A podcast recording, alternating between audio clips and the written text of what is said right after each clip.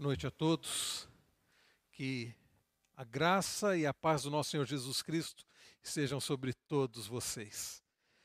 Queridos, nós com muita alegria podemos cultuar, bendizer, louvar e adorar ao nosso Deus. Como nosso irmão Cleiton dizia, mesmo em dias difíceis, nós podemos, e aliás, como especialmente nos dias difíceis, nós não podemos deixar de louvar, de bendizer, de adorar ao nosso Deus. Ah, os dias sendo difíceis, as pessoas têm eh, demonstrado comportamentos diferentes ao enfrentar esta pandemia, ao enfrentar o isolamento social e tantas outras situações que nós estamos vivendo. Alguns têm estudado o comportamento das pessoas e têm dividido as pessoas no grupo daqueles que estão despreocupados. Alguns nesse grupo estão até indiferentes e por isso parece até que não tomam nenhum cuidado. Há idosos na rua, há idosos em aglomeração sem máscara. Né? São aqueles que estão tão despreocupados que parece que acham que não está acontecendo nada. Aqueles que estão despreocupados, mas são cautelosos, e aqueles que estão ansiosos. E no grupo dos ansiosos há, há aqueles que estão pouco ansiosos e há pessoas desesperadas. Alguns estão alguns estudiosos né, do comportamento, da psicologia, estão apontando para uma crescente, um crescente número de pessoas, daqui a alguns meses ou algumas semanas, um crescente número de pessoas que vão apresentar problemas ah, na área do que eles colocam como doença mental, apesar de eu achar estranho colocar nessa no grupo de doença mental, mas pessoas sofrendo com síndrome do pânico, ansiedade, coisas do tipo. Agora, queridos, por que isso? Por que que nós ah, reagimos de forma diferente? Porque por vezes nós reagimos talvez com indiferença ou alguns reagindo com verdadeiro desespero diante do que estamos passando. Eu creio, queridos, certamente a visão que nós temos de Deus é que vai fazer toda a diferença. Por isso eu resolvi revisitar um texto que eh, eu já preguei algumas vezes, mas eu resolvi revisitar esse texto e hoje fazendo ah, uma explanação desse texto, mas olhando de uma forma bem uh, específica sobre para aprendermos sobre quem é o nosso Deus. Abra sua Bíblia no segundo livro das Crônicas, capítulo 32. Segundo livro das Crônicas, capítulo 32. Se você tiver alguma dificuldade em encontrar esse livro, você pode recorrer ao índice da Bíblia. Segundo Crônicas 32. geralmente a gente diz, olha, se você é, tiver alguma dificuldade, pede para o irmão do lado, mas aqui os irmãos que estão aqui não tem ninguém do lado, né? Cada um está sentado aí num banco, estão isolados aqui também, né? Segundo o livro das Crônicas, capítulo 32, eu quero ler com vocês os versos de 1 a 8. Eu peço que você acompanhe com atenção, que você acompanhe com entusiasmo, que você acompanhe com interesse e com fé, porque esta é a palavra do Senhor. Nos diz assim: depois dessas coisas e desta fidelidade, veio Senaqueribe, rei da Síria, entrou em Judá, acampou-se contra as cidades fortificadas e intentou apoderar-se delas.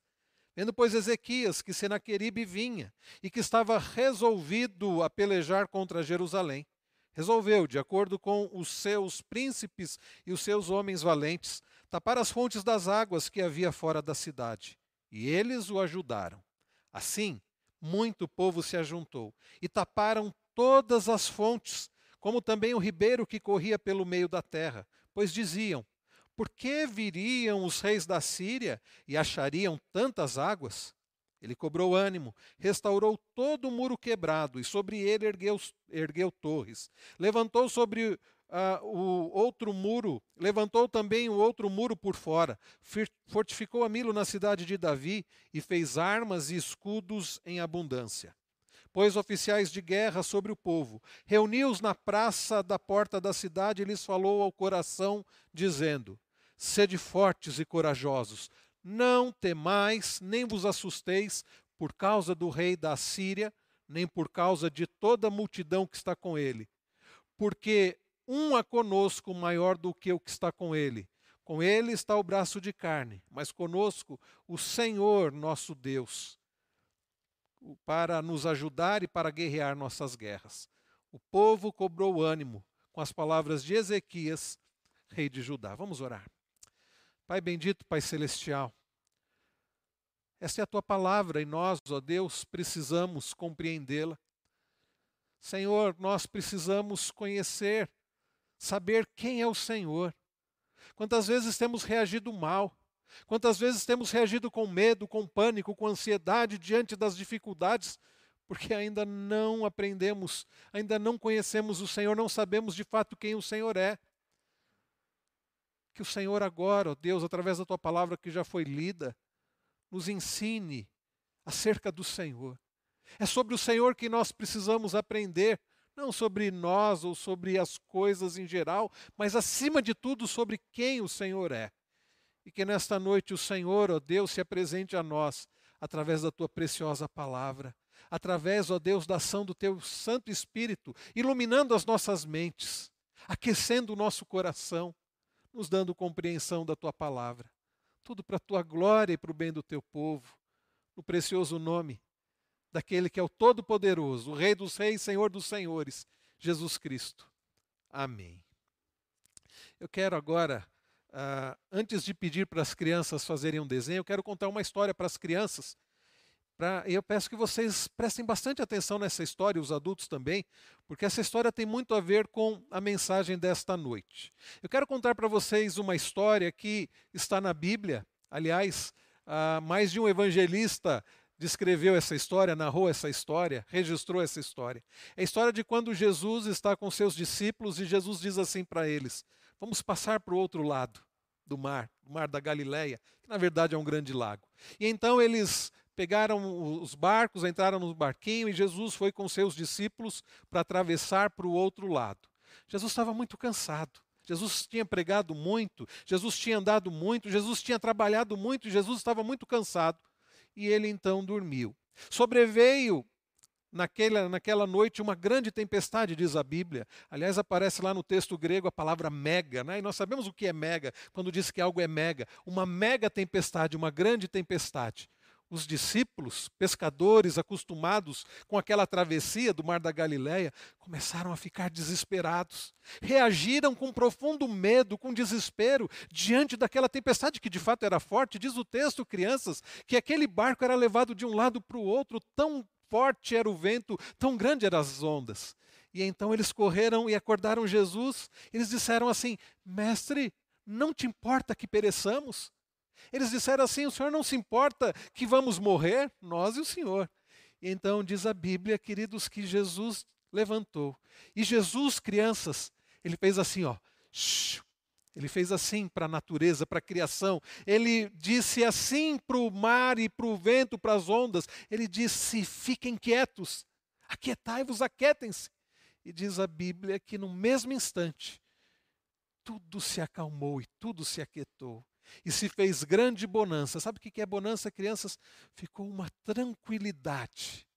E aí os discípulos olharam uns para os outros e começaram a dizer assim: Quem é este que até o, até o vento e o mar lhe obedecem?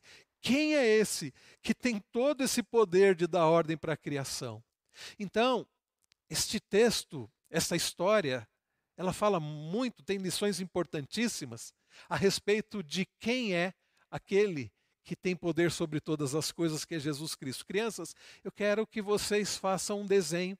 Vocês vão desenhar essa história da tempestade. Vocês vão desenhar o barco, vocês vão desenhar Jesus, vocês vão desenhar os discípulos e vocês vão desenhar a tempestade, tá bom?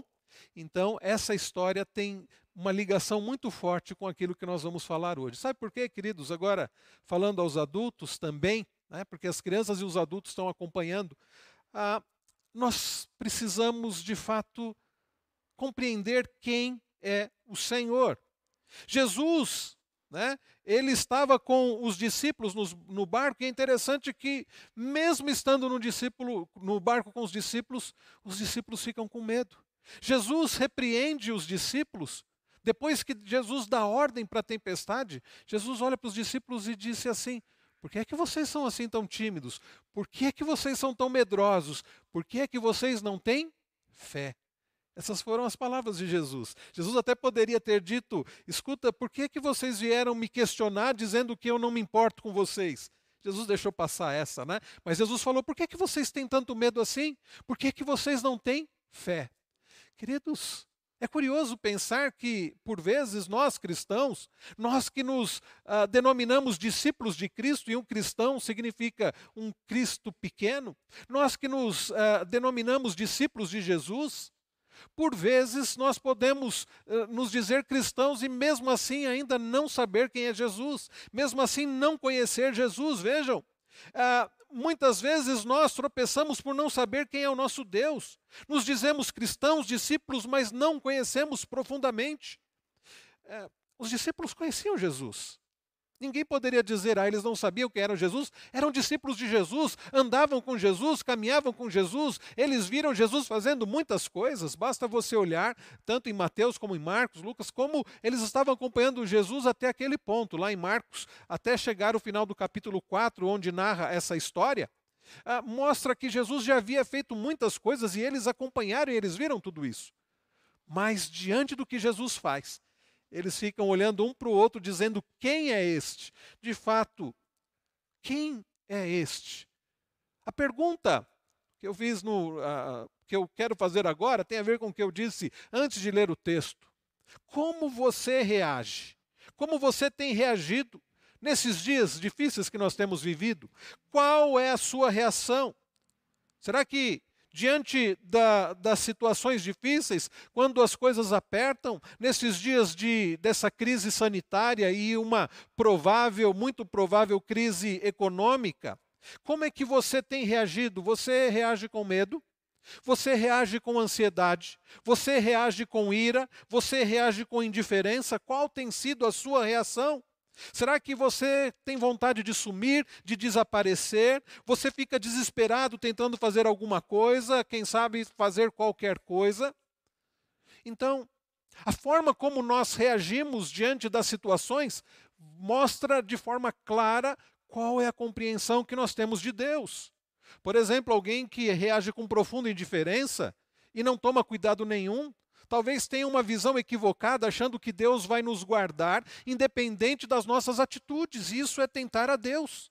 Imagina, eu digo assim: não, eu creio em Deus, creio que Deus tem todo o poder, e de fato Deus tem. Creio que Deus me ama e nós cremos que Deus nos ama. Então eu vou, eu vou aglomerações, eu não vou usar máscara, nada de álcool em gel. Isso é besteira, afinal de contas eu tenho fé no Todo-Poderoso. Queridos, isso é tentar a Deus. Outros reagem com profundo desespero, medo, angústia, ansiedade. E o que, que isso mostra? Falta de confiança em Deus. Então eu repito: a forma como nós reagimos diante das situações, principalmente nos dias difíceis que nós estamos vivendo, vai mostrar a visão que nós temos do Senhor. Quantas pessoas, por exemplo, acabam reagindo nesses dias que nós estamos vivendo com ansiedade? Eu li essa semana um livreto que, falava, que fala sobre ansiedade e o autor coloca que, na maioria das vezes, quando ficamos ansiosos, é porque decidimos que a única pessoa que realmente se importa conosco ou que pode nos proteger somos nós mesmos ou nosso ídolo pessoal seja uma pessoa, seja uma circunstância ou qualquer outra coisa. Então a ansiedade mostra que nós ah, estamos, nós achamos que eh, somente uma única pessoa se importa conosco. Seja nós mesmos, circunstâncias ou qualquer outra coisa. Por exemplo, há aqueles que estão ansiosos e a ansiedade só vai passar quando sair a notícia que, enfim, há uma vacina. Quando sair a notícia que, olha, não há crise nenhuma. Quando sair a notícia de que a notícia que ninguém mais está sendo não há mais contágio no nosso país. Vejam, é depender de uma circunstância. Então, ah, isso mostra que ah, há uma falta de compreensão de fato de quem seja Deus. Quando ficamos ansiosos, nós perdemos a perspectiva, diz o autor daquele livreto, perdemos a perspectiva de que Deus continua soberano e agindo sobre tudo e sobre todos, e Ele continua cuidando de nós mesmo quando não conseguimos ver. A ansiedade é uma reação que mostra que de fato não sabemos quem Deus é. A indiferença é uma reação que mostra que de fato não sabemos quem Deus é. O pânico, o medo extremo é uma reação que mostra que de fato não sabemos quem é o nosso Deus. Então a sua reação, eu repito, vai de detectar muito bem a visão que você tem de Deus. Por que nós respondemos a essas coisas baseado naquilo que a gente conhece? ou que a gente desconhece de Deus. Ah, por que nós respondemos a essas coisas de acordo com a visão que nós temos de Deus? Qual é a sua reação quando a tempestade passa? Não, aliás, não quando a tempestade passa, mas diante da tempestade. Porque quando a tempestade passa, a gente diz assim: graças a Deus, porque isso passou, ok. Mas e durante a tempestade? Eu não sei qual vai ser a sua reação quando essa pandemia acabar, quando acabar isolamento social. Provavelmente você vai agradecer a Deus. Eu fico imaginando, irmãos, a, a, a, os irmãos voltando aqui para a igreja, como vai ser maravilhoso, ok. Mas o que agora importa é qual tem sido a nossa reação hoje, durante essa pandemia, durante esse isolamento social, nesses dias difíceis? A, a história do rei Ezequias é uma história muito interessante e é uma história bastante oportuna, e esse texto que nós lemos, bastante oportuna para nós ainda que a Bíblia seja oportuna em todas as épocas, para todas as pessoas, mas a história de, do rei Ezequias é, uma, é, é a história de um homem que reage de uma maneira muito proveitosa para o nosso conhecimento. Ezequias passou por uma situação, juntamente com o povo né, de, de Judá, uma situação muito difícil. E me chama a atenção as formas como ele reagiu diante dessa situação. Né? Uh, ele enfrentou uma tempestade muito grande, metaforicamente falando, é claro. Uma situação de grande perigo, uma situação que certamente eu e você nós iríamos temer. Uma situação de uh, uma tempestade que se agigantou diante dele, que foi o maior poder político da época, a Síria, né, que estava para conquistar o povo do qual ele era rei. Olhe comigo novamente o verso de número 1, diz assim: depois destas coisas e desta fidelidade, veio Senaqueribe, rei da Síria, entrou em Judá, acampou-se contra as cidades fortificadas e intentou apoderar-se delas. Ezequias era rei de Judá. Para que nós nos localizemos na história e no contexto, é preciso lembrar que Nesta época, nós estamos falando do ano 700 antes de Cristo, aproximadamente. 700 anos antes de Cristo, ou seja, uma história que aconteceu há cerca de 2700 anos atrás. É, nessa época, o reino estava dividido. Lembre-se que no ano 931, após a morte de Salomão, o reino de Israel se dividiu. Até então, na época de Saúl, de Davi e do seu filho Salomão, era apenas um único reino de Israel. Mas após a morte de Salomão, o reino se dividiu: reino do norte e reino do sul. Reino do norte, cuja capital era Samaria, e o reino do sul, cuja capital era Jerusalém. Isso foi em 931 a.C. Mas em 722, Mateus, sabe o que aconteceu? Em 722, o reino do norte foi tomado. Então a Síria ah, se apoderou do reino do norte, né, cuja capital era Samaria. E então uh, Israel acabou sendo destruído e, foi, uh, e o povo foi levado cativo e nunca mais voltou. Isso foi em 722. Vejam só, essa história que nós lemos aconteceu por volta do ano 700, 20 anos depois da queda do Reino do Norte. A Síria, que era um grande império da época, eles começaram, eles tomaram o Reino do Norte e eles começaram a descer para o sul. E aí eles entraram no reino do sul, Judá, cuja capital era Jerusalém e cujo rei era Ezequias.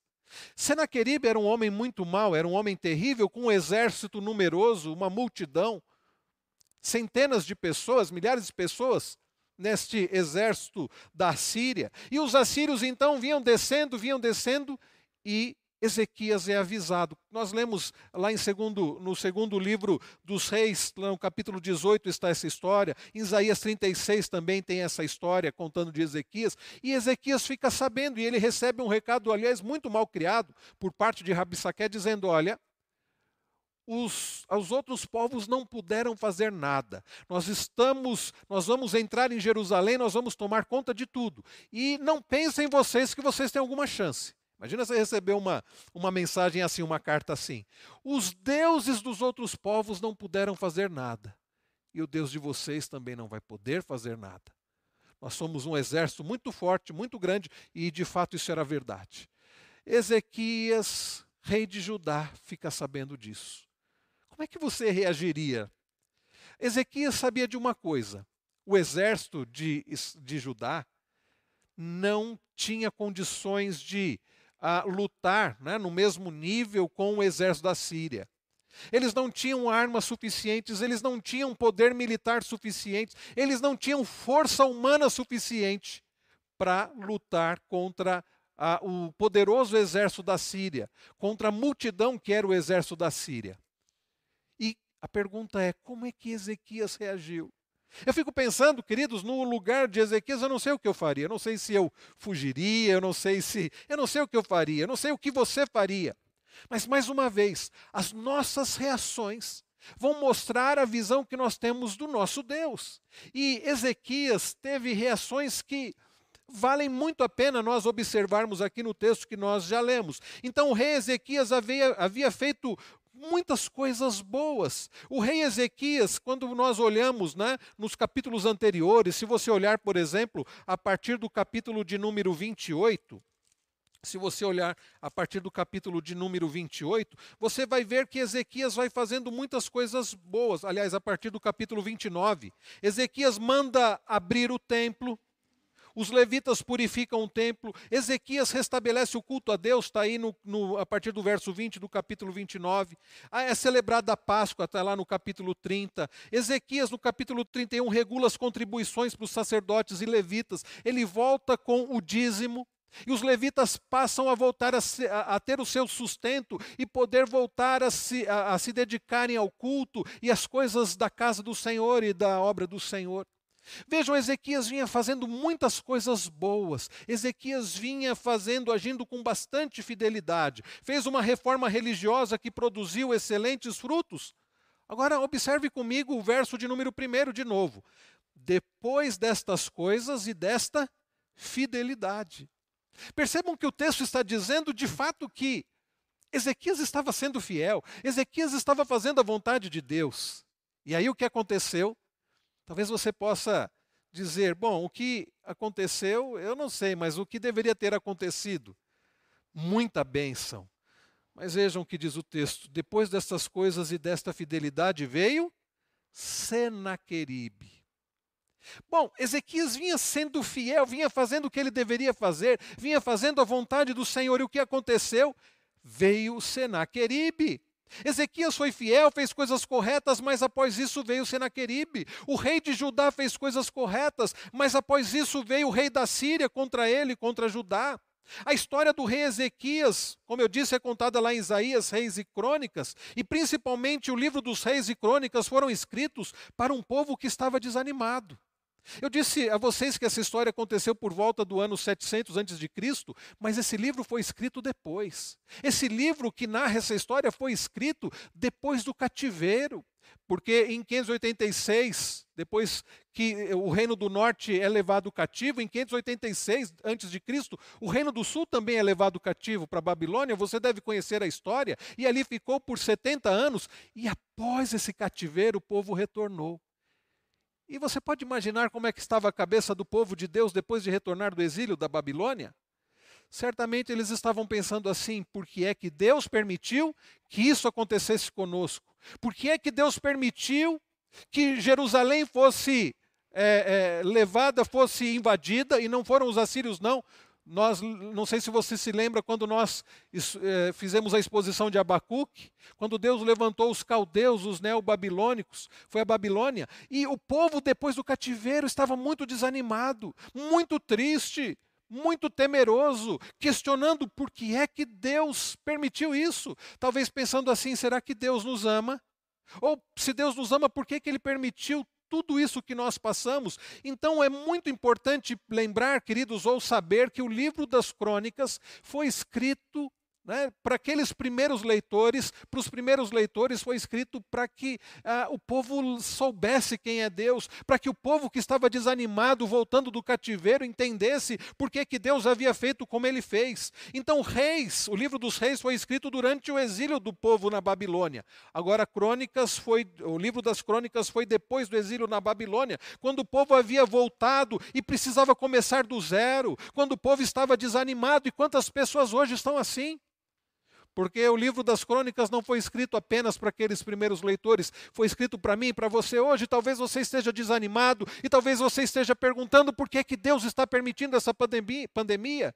E longe de pensar que isso fugiu do controle de Deus, como nós vimos pela manhã, nós sabemos que Deus está no controle, que Deus está no, na sala do trono do universo, no controle do universo, e Deus está no trono. Então, queridos, nós precisamos também entender por que, que Deus está permitindo. Aquela gente estava aprendendo ou reaprendendo por que, que eles haviam passado pelo cativeiro babilônico, por que, que Deus tinha permitido aquilo para eles, e eles precisavam voltar a ter esperança que Deus estava com eles, e nós a mesma coisa. Irmãos queridos, a história do rei Ezequias traz esperança, trouxe esperança para aqueles primeiros leitores e traz esperança para nós hoje. Veio Senaqueribe, rei da Síria, diz o texto, e entrou em Judá. Como eu disse, Senaqueribe era um homem terrível. Ele era um homem temido porque ele conduzia o maior império da época, a Síria. E como eu disse, ele já tinha destruído o reino do norte, Israel, e agora estava conquistando as cidades do sul, Judá. Agora o exército assírio estava para se apoderar da capital, Judá, Jerusalém. Né? Por que, que o questionamento da época de Ezequias era interessante? Porque eles estavam pensando assim: será que Deus não está conosco? Nós questionamos: será que será que eu fiz de errado para receber isso? Quantas pessoas estão nesses dias fazendo essa pergunta?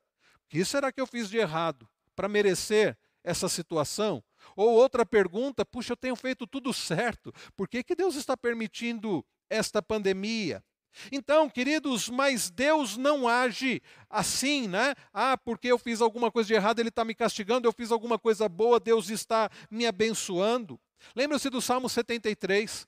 O salmista cai em autocomiseração, dizendo: Ah, foi inútil agir de forma correta, foi inútil fazer coisas certas, porque olha só, Deus está abençoando o ímpio e eu não estou sendo abençoado. Não, meus irmãos, essa história trazia uma lição certamente importante para a vida do povo, porque quando essas coisas acontecem, elas não são recompensa, mas elas são ocasião de bênção de Deus.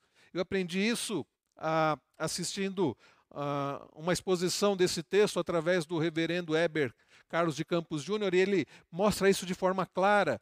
Até então eu não tinha percebido como isso está de forma tão clara no texto. Ah, o que Deus faz não é como recompensa. É, é, mas é uma ocasião da bênção de Deus. Vejam, quando Senaqueribe e seus exércitos se aproximaram de Jerusalém, o que é que aconteceu? O povo se aproximou mais do Senhor.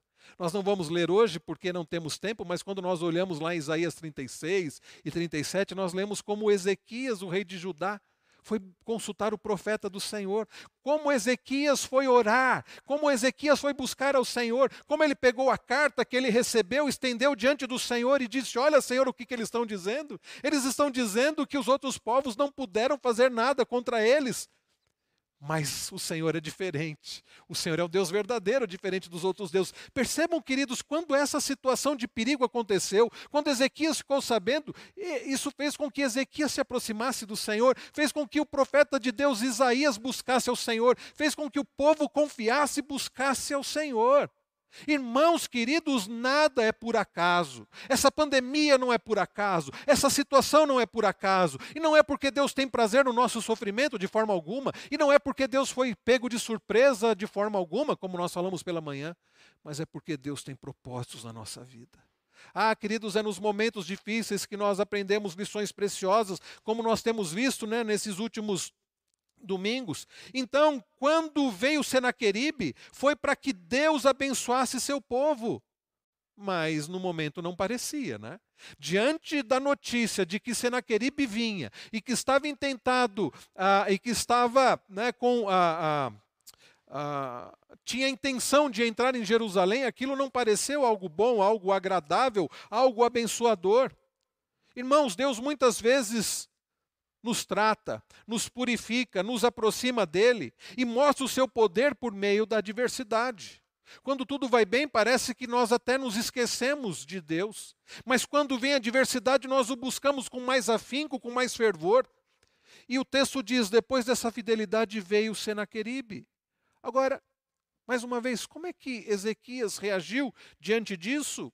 Ezequias não reagiu dizendo: Puxa vida, Deus, por que, que isso está acontecendo? Senhor, o Senhor se esqueceu do quanto eu fui fiel, o Senhor se esqueceu como eu restaurei o culto, como eu restaurei ah, o dízimo, como eu restaurei ah, todas as coisas, né? Não, não é isso que ele diz. Não é assim que ele reage. E a reação dele mostra como é que o povo deveria reagir, aqueles que estavam lendo crônicas pela primeira vez, e como nós devemos reagir. Então, olhe comigo, em primeiro lugar, Ezequias se protegeu como ele pôde. Essa é uma lição importante. Ezequias se protegeu como ele pôde. Olha comigo o verso de número 2. Vendo, pois, Ezequias que Senaqueribe vinha e que estava resolvido a pelejar contra Jerusalém, saiu correndo, fugiu, ficou como. Não, não é isso que o texto diz. Resolveu. Olha só, isso já mostra uma coisa. Ezequias não ficou paralisado. Ezequias não ficou desesperado a ponto de ficar paralisado. Há um medo, quando foge do, do medo normal, que é um medo paralisante. Há pessoas que, diante da crise, acabam ficando paralisadas e não fazem nada. Mas o texto diz que ele resolveu, de acordo com os seus príncipes e seus homens valentes, ele foi consultar os entendidos, ele foi consultar né, os comandantes, ele foi consultar aqueles que eram experientes, resolveu, de acordo com os seus príncipes e seus homens valentes, tapar as fontes das águas que havia fora da cidade, e eles o ajudaram. Queridos irmãos, diante da crise, diante de situações difíceis, nós não podemos ficar, nos deixar paralisados pelo medo, nós precisamos agir. Veja, não, não, estou dizendo que nós devemos ser ativistas, que nós devemos confiar em nós mesmos e ignorar ao Senhor, não é isso.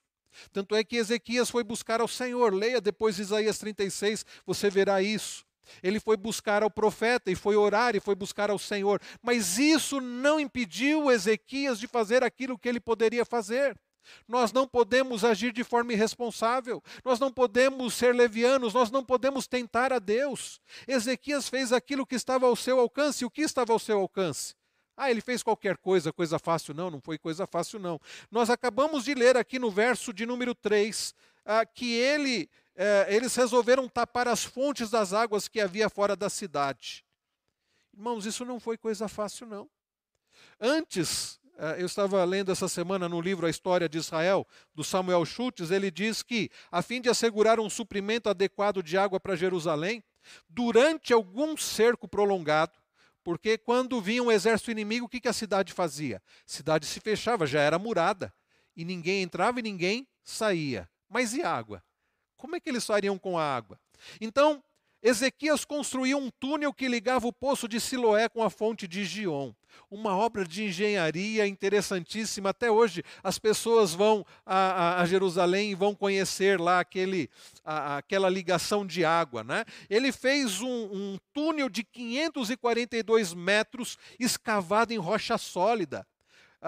canalizar para canalizar água fresca para o poço de Siloé, que também foi cavado nesse, nesse período. Então, olha a ideia que eles tiveram. Vamos canalizar né, lá do, do poço de Siloé, uh, lá do, do, do Gion até o poço de Siloé, para que nós tenhamos água fresca onde?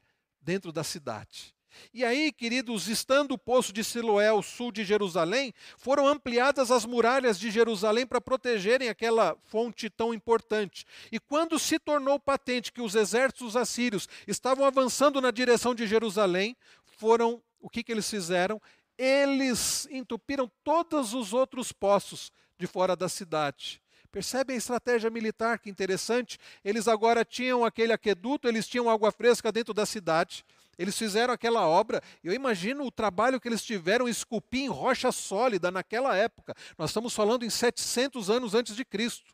Não tinha as máquinas que nós temos hoje, né? Aquele tatuzão que faz o túnel do metrô, não tinha nada disso não. Mas eles conseguiram esculpir em rocha sólida um túnel 542 metros quadrados, né? Do, do, do, do poço ah, ah, de, do, do, poço de Siloé, ligando ali a fonte de Gion. E agora o que, que eles puderam fazer? Eles taparam todas as fontes de água fora da cidade. Para quê? A hora que os assírios chegassem, eles não encontrariam água. O povo teria água fresca dentro da cidade, e os exércitos inimigos não teriam água. Uma estratégia bastante interessante militar. Mas vejam também o que diz o versículo de número 4. Assim muito povo se ajuntou. Taparam todas as fontes, como também o ribeiro que corria pelo meio da terra, pois diziam: Por que viriam os reis da Síria e achariam tantas águas? Mas eles fizeram mais, verso 5. Ele cobrou ânimo, restaurou todo o muro quebrado e sobre ele ergueu torres. Levantou também um outro muro por fora, fortificou a Milo na cidade de Davi e fez armas e escudos em abundância. Irmãos, quanto trabalho eles, o, o, muro foi restaurado. Certamente havia, havia muitas partes em que o muro estava quebrado, muitas brechas, muitas aberturas. Eles restauraram tudo e mais. Eles construíram outro muro, colocaram torres ali, oficiais de guerra. O texto diz que eles fizeram armas e escudos em abundância. Percebam, aquilo que estava ao alcance foi feito. Era coisa fácil? Não restaurar todo o muro, construir outro muro, construir torres, fazer. Uh, os artífices fizeram escudos e armas em abundância. Diz que foi em abundância, não foi um pouquinho, não só para dizer, olha, fizemos alguma coisa aqui. Em abundância, suficiente. Então, irmãos, nós aprendemos com isso que nós devemos fazer aquilo que está ao nosso alcance. O que é que a gente faz quando não tem chance? Ezequias fez a aquilo que Deus esperava que ele fizesse. O que é que nós devemos fazer quando não temos chance? Devemos fazer aquilo que nós podemos fazer. Essa é uma lição importante, principalmente para aqueles que são mais passivos diante dos problemas, para aqueles que têm a tendência de ficar paralisados diante das dificuldades. E essa é a tendência dos mais pessimistas diante dos problemas, das crises. Eles ficam paralisados. Alguns choram, mas não conseguem agir. Deus espera, queridos, que nós usemos os nossos recursos que temos para fazer o que é possível. Agora, é fato que nem sempre o que é possível basta, mas o possível deve ser feito. Nem sempre o que é possível basta, mas o possível deve ser feito. Nós não podemos apenas, e eu coloco aqui apenas entre aspas, né, orar e não fazer nada mais. Não devemos tentar o Senhor Deus. Orare e labutare era o lema. Lutero dizia. Sabe o que é orar e labutare? Orar e trabalhar. Orar e agir. Ah, eu, eu olho, por exemplo, eu vejo Jesus ensinando sobre isso. Quando nós olhamos lá no Sermão do Monte, Mateus de 5 até o capítulo, do capítulo 5 até o capítulo 8, Jesus nos ensina sobre isso. Por exemplo, Jesus nos ensina a orar. E como é que ele nos ensina a orar? O pão nosso de cada dia nos dai hoje. Então, será que isso significa que eu devo orar dizendo: Senhor, o Senhor é o Deus da provisão, me dê o pão de cada dia, mas eu vou ficar deitado na rede o dia inteiro, vou ficar numa boa, porque Deus vai dar o pão de cada dia? Não. Não, tanto é que Jesus, e nós lemos isso lá também no início de Mateus, quando Jesus é tentado, né, quando Jesus é levado pelo Espírito ao deserto e é tentado por Satanás, depois de 40 dias, sem comer, sem beber, o diabo diz o que para ele? Diz: manda que essas pedras se transformem em pães. Ele diz: nem só de pão viverá o homem. Atira-te daqui e dê ordem aos teus anjos para que te sustentem. O que, que Jesus responde? Não tentarás o Senhor teu Deus. Então, irmãos queridos, o fato de confiarmos no Senhor, o fato de dependermos do Senhor, o fato de orarmos não nos impede de agir. Então, quem é o Deus que nos guia e guarda? O Deus que nos guia e guarda é aquele que não nos isenta das nossas responsabilidades. É aquele do qual nós vamos depender sempre, até para fazer a nossa parte mas nós devemos fazer a nossa parte. Então, Ezequias cultivou ah, Ezequias fez, fez aquilo que ele podia fazer, que ele deveria fazer. E eu pergunto para você: você tem feito a sua parte? Você tem sido responsável ou você está sendo negligente, irresponsável nesses dias de pandemia, nesses dias de isolamento social. Eu não vou entrar aqui, queridos, na questão se o governador está certo, se deveríamos todos voltar ao trabalho. Não, não vou entrar nessa questão. Porque até aqueles que se dizem especialistas estão em dúvida. Será que o mais certo é isolamento social? Será que é vertical? Será que é lockdown? Será que deve, todos devem voltar? Ah, não se chegou a um consenso porque isso é uma coisa, é uma novidade. Esse vírus é algo novo e não se sabe. Então, por isso, muito questionamento. E não é meu ponto entrar nisso aqui. Mas o ponto é, naquilo que nós podemos fazer, nós estamos fazendo, e não só para essa situação, mas nas situações adversas da vida. Ezequias, queridos, então, ele fez aquilo que estava ao alcance dele. Mas aqui o ponto principal, que eu disse que eu queria explorar nesse texto hoje, que eu não fiz ah, das outras vezes, porque eu sempre preguei esse texto mostrando as atitudes de Ezequias diante da crise. Mas hoje eu quero olhar para ah, como Ezequias cultivou a visão correta de Deus. E que nós precisamos cultivar a visão correta de Deus. Lembram-se da pergunta dos discípulos no barco: quem é este? Ezequias cultivou a visão correta de Deus. Olhe comigo a partir do versículo de número 6. Pôs oficiais de guerra sobre o povo, reuniu-os na praça da porta da cidade e lhes falou ao coração, dizendo: lhes falou ao coração, dizendo: Sede fortes e corajosos, não temais, nem vos assusteis por causa do rei da Síria, nem por causa de toda a multidão que está com ele, porque um é conosco maior do que o que está com ele. Com ele está o braço de carne, mas conosco o Senhor nosso Deus, para nos ajudar e para guerrear nossas guerras. O povo cobrou ânimo com as palavras de Ezequias, rei de Judá. Queridos, o que é que Ezequias faz? Ele não diz assim, pessoal, olha, o negócio é o seguinte: vocês viram como o nosso muro ficou bom? Vocês viram? Ah, ficou bom mesmo. Olha, nós fizemos outro muro. Vocês viram as torres? Pessoal, vocês perceberam como nós conseguimos tapar todas as fontes das águas? Ah, o inimigo não vai encontrar água. Eles não vão ter chance nenhuma. Pessoal, vocês viram quantos escudos, quantas armas nós fizemos?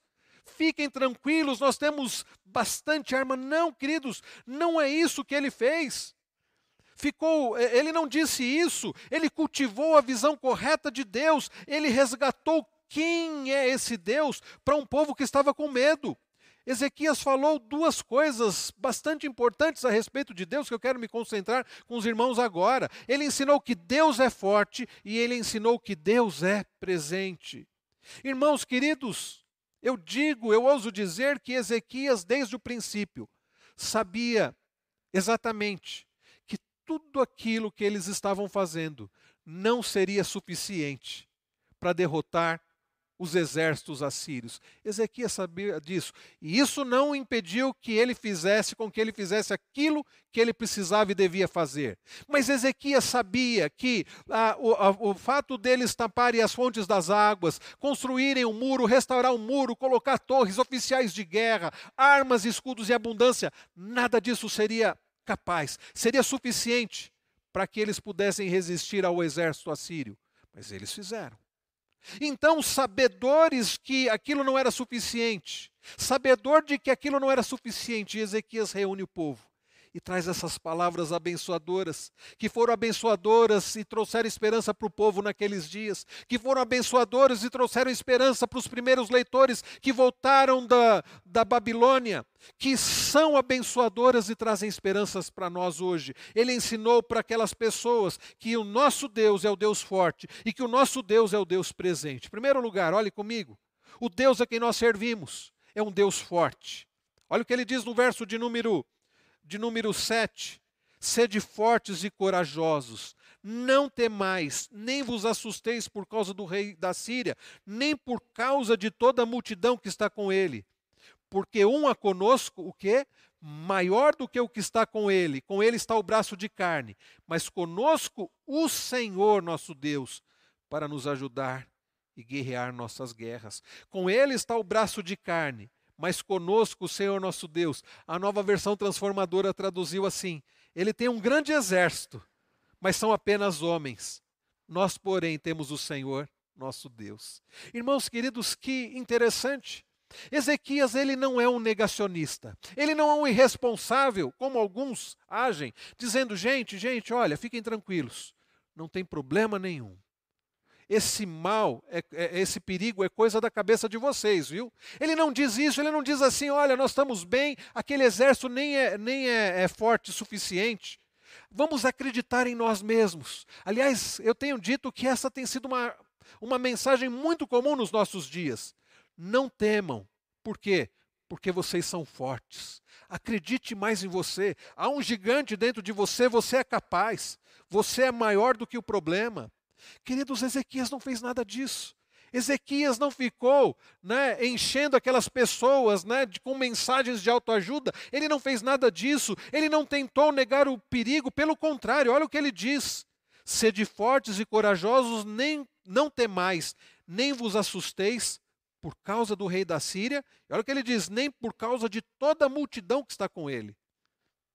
Ele não nega que o exército assírio era grande, nem por causa de toda a multidão que está com ele. Percebam, meus irmãos, Ezequias reconhece o perigo, Ezequias reconhece que o perigo era grande demais e era. Lembrando, o exército assírio já vinha conquistando muitas e muitas cidades. Era um exército da maior potência né, militar da época, a Síria. Mas o que Ezequias faz? Ezequias faz o povo olhar para quem? Não para si mesmo, não para circunstâncias, mas olhar para o Senhor. E é, queridos, o que nós estamos tentando fazer, o que nós temos feito aqui nesses últimos tempos, que nós olhemos para o Senhor. Ele está dizendo: não confie no poder da carne, no poder humano. Com ele está o braço de carne, mas conosco o Senhor nosso Deus. Irmãos, nós precisamos aprender isso. Vamos parar de confiar no poder humano. Vamos parar de confiar que é o presidente que vai resolver as coisas, ou que sejam os ministros, ou que sejam os cientistas. Não, vamos olhar para o Senhor e confiar no Senhor. Lembram-se o que diz Jeremias 17? Lá em Jeremias 17, 5 diz assim: Maldito o homem que confia no homem, que faz do braço, né, é, que faz do seu braço, né, que apoia-se na força humana. Irmãos queridos, não é assim faz da carne mortal o seu braço, ou seja, que se apoia na força humana, e afasta o seu coração do Senhor, é o que diz Jeremias 17,5: Maldito o homem que confia no homem, que faz da carne mortal o seu braço. E lá no verso 7 ele diz: Bendito o homem que confia no Senhor, cuja esperança está no Senhor. Nós sabemos, queridos, que Deus é forte. Você sabe disso. Mas nós precisamos ser lembrados disso constantemente. Todos os dias eu preciso ser lembrado disso, porque por vezes meu coração começa a me enganar, me fazendo temer homens, me fazendo temer circunstâncias, e eu preciso ser lembrado de que o Deus a quem eu sirvo, a quem eu pertenço, ele é forte, e você precisa ser lembrado disso, e nós estamos sendo lembrados pelo Senhor disso nesta noite. O povo sabia disso, mas precisava ser lembrado dessa verdade. Nós precisamos ser lembrados, por exemplo, do que diz Provérbios 3:5, confiarmos no Senhor de todo o coração e não nos estribarmos o nosso próprio entendimento. Então, queridos, nós servimos um Deus que é um Deus todo-poderoso. Nós aprendemos domingo passado que Deus na, na, pela manhã, né? Que Deus ele é onipotente, ele pode todas as coisas. Nós aprendemos domingo retrasado que ele é soberano, ele está no controle de todas as coisas. Nós aprendemos hoje pela manhã que ele é onisciente, ele conhece todas as coisas e ele é perfeitamente sábio. Olhe para o Senhor e pare de olhar para você. Olhe para o Senhor e pare de olhar para as circunstâncias. Nosso Deus é um Deus forte. As crianças cantam um cântico, as crianças da nossa igreja têm cantado muito um cântico que diz assim: Meu Deus é um Deus grandão, mais alto que o arranha-céu, mais profundo que o submarino, maior que o universo. Ah, é o nosso Deus, é um Deus grande, é um Deus poderoso, é um Deus forte, forte é o Senhor. Ele é todo-poderoso. Mas, queridos, há uma segunda lição aqui que Ezequias demonstra através da sua reação.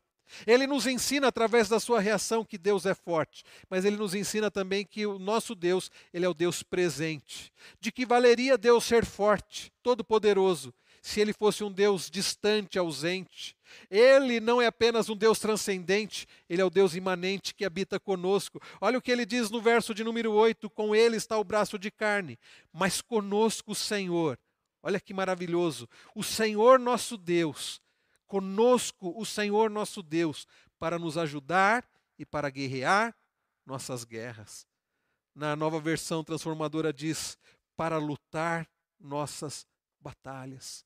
Irmãos, o Senhor está conosco.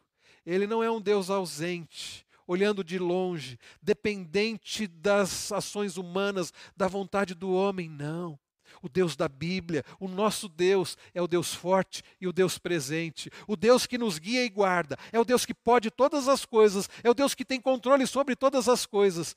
e é o Deus que está conosco. Como nós aprendemos quando nós olhamos para o Salmo 139, ele é aquele que está conosco.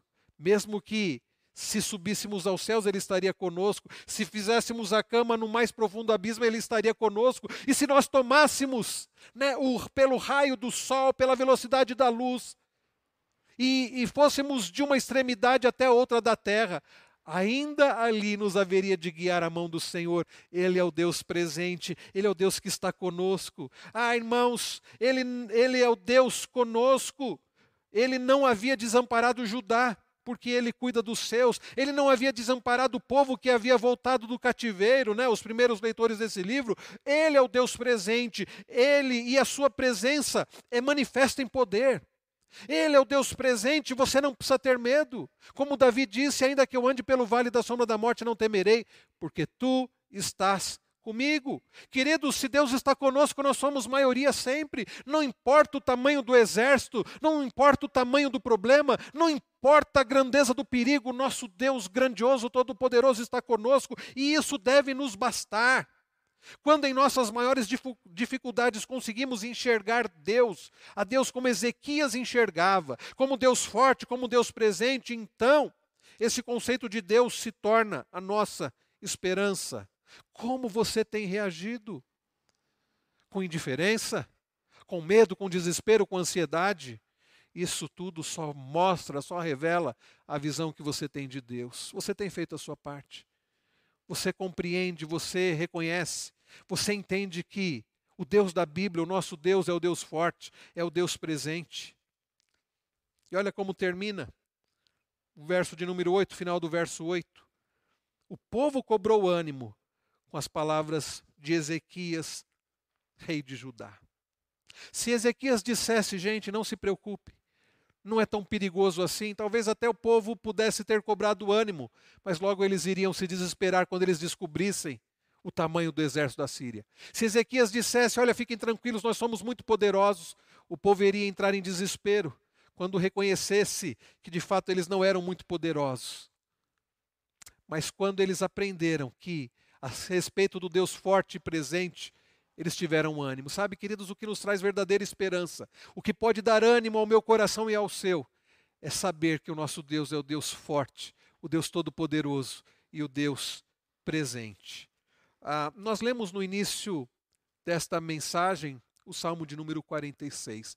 Ah, você deve conhecer o final dessa história. Se você não conhece, está lá a partir do verso de número 21. Diz então: O Senhor enviou um anjo que destruiu todos os homens valentes os chefes e os príncipes no arraial do rei da Síria. E este, com o rosto coberto de vergonha, voltou para sua casa. Tendo ele entrado na casa de seu Deus, os seus próprios filhos ali o mataram à espada. Assim livrou, preste atenção, assim livrou o Senhor a Ezequias e os moradores de Jerusalém das mãos de Senaqueribe, rei da Síria, e das mãos de todos os inimigos, e lhes deu paz por todos os lados. Irmãos queridos, o Deus forte e poderoso livrou o seu povo. Ah, nós entendemos que o exército numeroso da Síria nem chegou em Jerusalém e Deus destruiu a todos. E Senaqueribe, aquele homem mau, presunçoso, que se achava um Deus, foi morto quando ele estava no templo dos deuses falsos a quem ele adorava e servia pelos próprios filhos. E o texto diz que Deus deu paz. Irmãos queridos, isso não significa que Deus vai destruir né, todos os perigos, que Deus vai acabar de uma vez por todas com esse vírus. Não é isso que o texto nos ensina. Mas o texto nos ensina que o Senhor está conosco e Ele vai nos preservar. E quando nós pensamos em preservação, não é simplesmente achar que Deus vai nos deixar imunes a perigos, a doenças e que não, que não vamos morrer. Não, não é isso. Mas é nos fazer lembrar que em Cristo Jesus nada poderá nos separar do amor de Deus, nem mesmo a morte. Como diz Romanos 8, nada poderá nos separar. Em Cristo Jesus nós podemos ter a certeza de que a morte já foi vencida, que Jesus Cristo matou a morte através da sua morte, de que Jesus Cristo venceu, ressuscitou e nos garante a vida eterna. Em Jesus Cristo a esperança para mim e para a sua vida. E nós lemos no início deste culto o salmo que muito provavelmente foi escrito quando aqueles primeiros leitores voltaram da Babilônia e leram esse texto, essa história, o Salmo 46. Eu quero convidar você novamente a abrir a sua Bíblia no Salmo de número 46. E talvez você entenda melhor agora esse salmo, depois de termos aprendido esta lição a respeito do Deus forte do Deus presente. Ao lembrarmos do que disse Ezequias, um é conosco maior do que o que está com ele, com ele o braço de carne, mas conosco o Senhor nosso Deus, para nos ajudar e guerrear nossas guerras. Vejam como faz sentido esse salmo. Deus é nosso refúgio e fortaleza, socorro bem presente na tribulação. Portanto, não temeremos, ainda que a terra se transtorne e os montes se abalem no seio dos mares, ainda que as águas tumultuem e espumejem e na sua fúria os montes se estremeçam. Há um rio cujas correntes alegram a cidade de Deus, o santuário das moradas do Altíssimo. Há um rio. Lembram-se, queridos, que foi canalizada aquela água para Jerusalém? Mas aqui a referência maior não é aquelas águas. Olha o que, que diz o verso de número 5: Deus está no meio dela, jamais será abalada.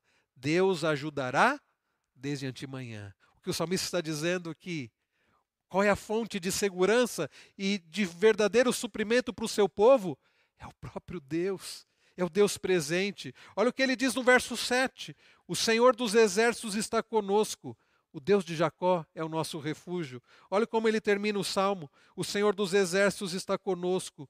O Deus de Jacó é o nosso refúgio. Com ele está o braço de carne, mas conosco o Senhor nosso Deus, para nos ajudar e para guerrear nossas guerras.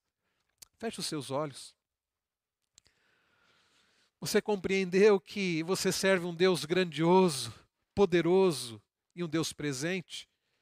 Então você não precisa mais reagir aos problemas, a esses dias difíceis com medo, com ansiedade, com pânico, ou ser indiferente. Você pode e deve buscar refúgio naquele que é refúgio e fortaleza, socorro bem presente na tribulação. Você pode buscar refúgio naquele que está conosco, o Senhor nosso Deus, para nos ajudar e guerrear nossas guerras. Lembre-se disso. Você tem o Senhor, o Todo-Poderoso, para te ajudar, para guerrear as suas guerras. Jesus Cristo está vivo. Ele disse que estaria conosco todos os dias até a consumação dos séculos. Em Cristo Jesus há poder suficiente, há força suficiente para você suportar essa situação, há paz e alegria suficiente para sustentar a sua vida. Busque ao Senhor, busque fortalecimento no Senhor. Pare de olhar para você mesmo, pare de olhar para a situação. Olhe para o Senhor. Vamos reagir como Ezequias. Vamos crer que o nosso Deus é poderoso e é o Deus presente. Estudiosos creem que o Salmo 46 foi escrito baseado no texto que nós lemos. E as pessoas indicam que Martinho Lutero, diante de tanta perseguição nos seus dias, ele escreveu o hino que nós cantamos no início, o hino Castelo Forte, pensando no Salmo 46. Nós aprendemos, queridos, que o nosso Deus é o Deus forte, o Deus presente. Eu não sei como você cantou o hino no início do culto, mas eu quero convidar a você a cantar novamente o hino Castelo Forte, lembrando, pensando em tudo que nós ouvimos aqui, o nosso Deus que é forte, o Deus presente. Cante com vigor, com alegria, com esperança, com fé, este maravilhoso hino baseado na palavra do Senhor.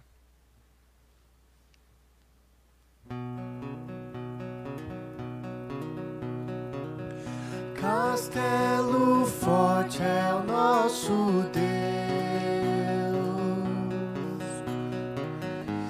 espada e bom escudo. Com seu poder defende os céus em todo transe agudo.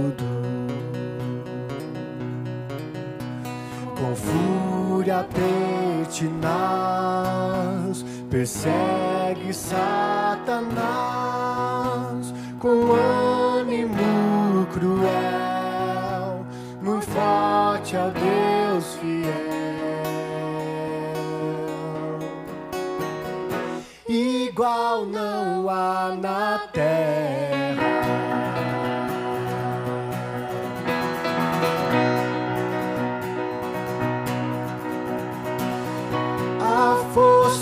dor nem nada faz. Sozinho está perdido.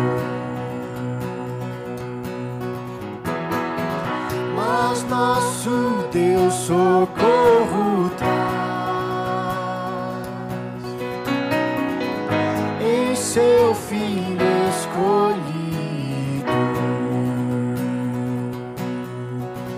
Sabeis quem é Jesus, o que venceu na cruz, Senhor dos altos céus e sendo o próprio Deus,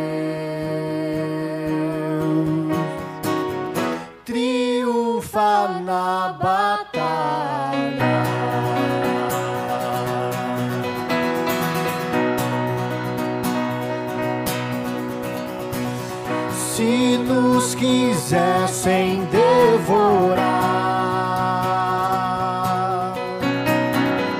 demônios não contados,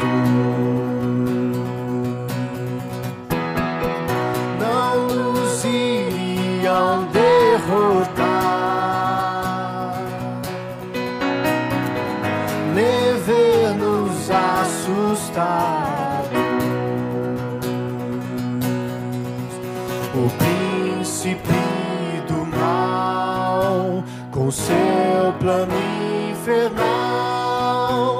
condenado está, vencido